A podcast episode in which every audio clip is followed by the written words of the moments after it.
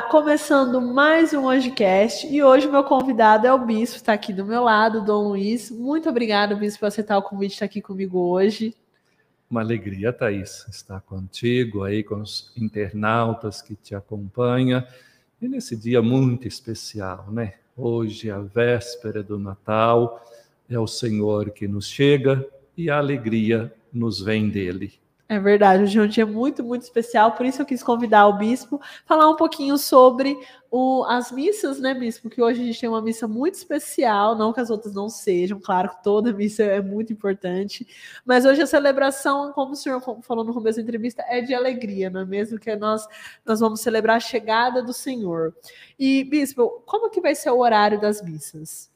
Ok, Thaís, aqui então em Três Lagoas, em todas as paróquias, às 19 horas a missa hoje, menos a catedral, que será celebrada às 20 horas. Uhum. Então, nós convidamos todos, já é a missa do Natal, né, a missa da véspera, da chegada do Senhor, nós já celebramos o Natal do Senhor. Uhum. E claro, amanhã temos uma outra liturgia para celebrar o dia a chegada do Senhor. Uhum, certo. E amanhã segue o mesmo horário, bispo? Isso, amanhã em todas as paróquias, às 19 horas, menos a paróquia São Francisco de Assis, que será às 9. Nas outras, amanhã às 19 horas. Uhum. Bispo, esse ano, né, foi um ano que a gente começou a ver esperança novamente, né, graças a Deus, com a vacina, com a chegada à vida voltando ao normal, não é mesmo? E nesse esse ano que está acabando, iniciando esse outro ano, é, quais são o, as atividades que a, que a pastoral né, vai ter entre as lagoas? Ok, Thaís. É, a Igreja Católica, ela se firma sobre três pilares o pilar do conhecimento da fé, portanto, formação, que aí nós teremos as várias atividades, escola de teologia, catequese, os diversos encontros com liderança. Cada paróquia tem o seu programa de formação, a fim de que as pessoas conheçam bem a sua fé, tenham bem claro a razão da sua esperança, como diz o apóstolo Paulo. Uhum. O outro pilar que nos sustenta é o celebrar essa fé. Portanto, os vários, as várias celebrações, retiros, sacramentos, eh, batismo, crisma, celebração do casamento, a Eucaristia e também os momentos de espiritualidade, retiro, que também cada grupo, cada paróquia organiza o seu, de maneira que tenha essa experiência, esse encontro com o Senhor, que a gente possa então saborear toda essa grandeza de Deus na nossa fé. E o uhum. terceiro pilar é a vivência dessa fé. Aí entra a nossa ação concreta, é o serviço às pessoas necessitadas, aos pobres, as diversas pastorais aí que temos que vão puxando essa frente, a pastoral da caridade que assiste às famílias carentes, a pastoral da criança que acompanha as crianças, principalmente daquelas famílias mais carentes, a pastoral do imigrante, que socorre lá, acolhe os nossos migrantes, a pastoral carcerária, que vai ao encontro dos irmãos que estão no presídio. E assim a gente vai desenvolvendo essa atividade do serviço, da caridade, para com as nossas pessoas. Uhum. Bispo, esse novo ano que se inicia, as atividades vão ser presenciais ou ainda segue aquele, a, aquele cronograma, cada pastoral vai se organizando, como o senhor comentou? Não, agora a gente já está voltando, uhum. a menos que tenhamos alguma outra orientação aí dos responsáveis pela saúde, que a gente precisa, então, estar observando. Mas, a princípio, já estamos retornando com as atividades, com os cuidados ainda. O uso da máscara, que todos fazem uso nos nossos ambientes, o distanciamento, então a gente tem buscado ainda colocar o distanciamento para as pessoas, mas parece que ainda não estamos muito em perigo.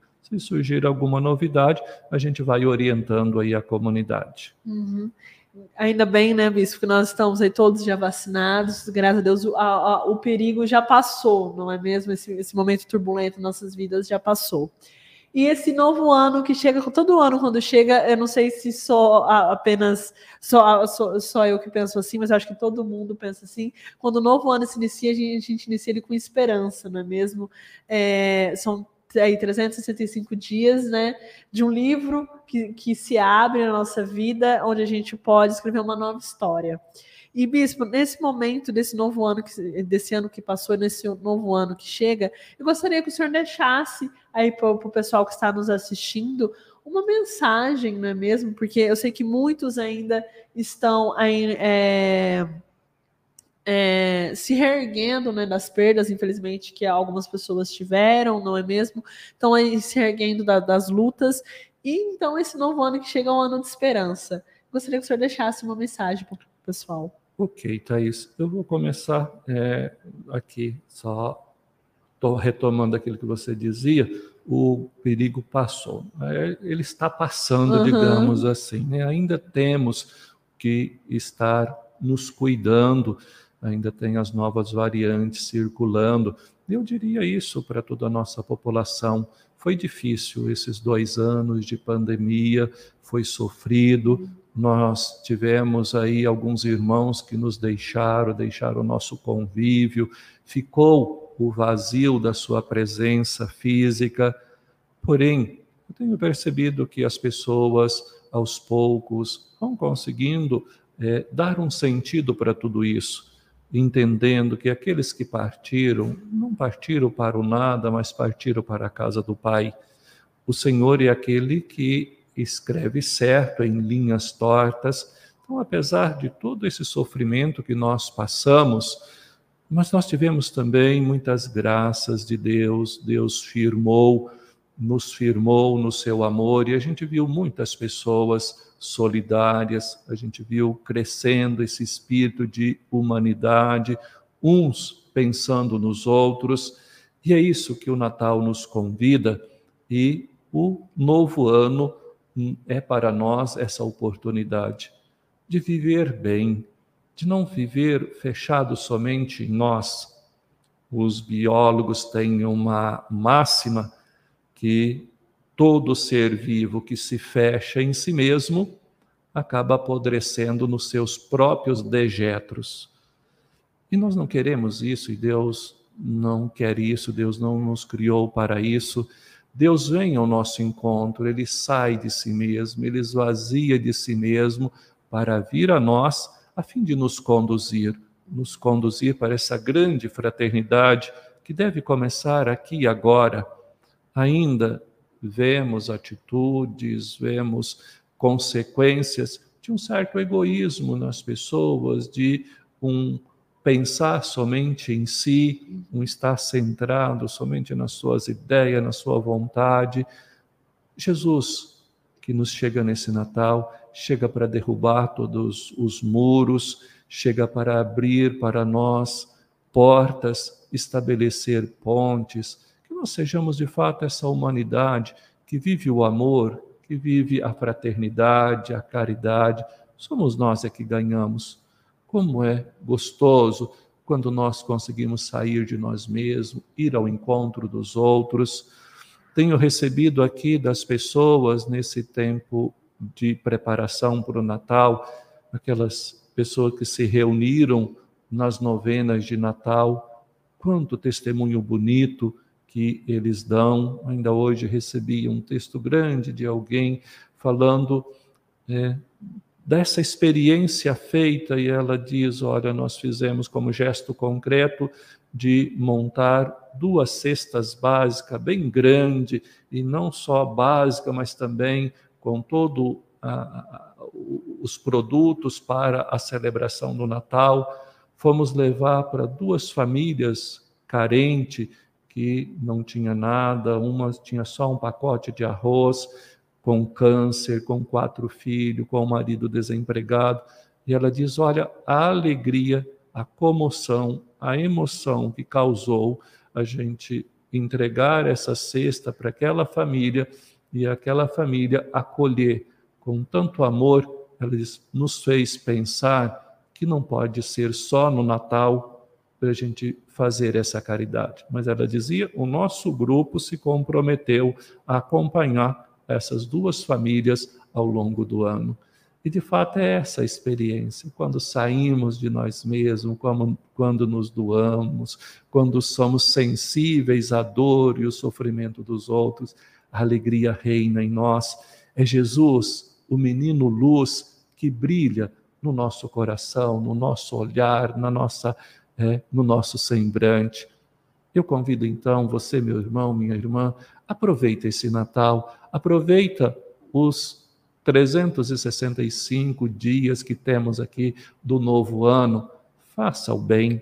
Você vai ver o quanto esse bem volta para você, para sua família, o quanto você passa a ser portador de luz, o quanto a sua vida, a sua mente, o seu coração será iluminado e dessa luz da alegria, da serenidade, da paz, do amor do nosso Deus que vem com tanta humildade nos trazer. Esse Deus que se fez menino, não para nos assustar, não para nos dar vergonha, meter medo, mas esse Deus faz isso porque sabe que nós enchemos de ternura diante de uma criança, diante de um recém-nascido. Que brote, então, sempre mais nos nossos corações, na nossa mente, essa sensibilidade, essa ternura para com todos os nossos irmãos, a começar por aqueles mais necessitados, por aqueles que sofrem mais. Isso, muito obrigada por essa entrevista, muito obrigada por essas palavras que sempre nos enchem de, de alegria, de esperança para o Natal mesmo, que, que faz a gente acordar é mesmo, para o verdadeiro significado de Deus em nossas vidas. Quero te agradecer mais uma vez, Bispo. Thaís, é uma alegria muito grande para mim e assim ver que os meios de comunicação se abrem para uma mensagem positiva, uma mensagem de amor para as pessoas.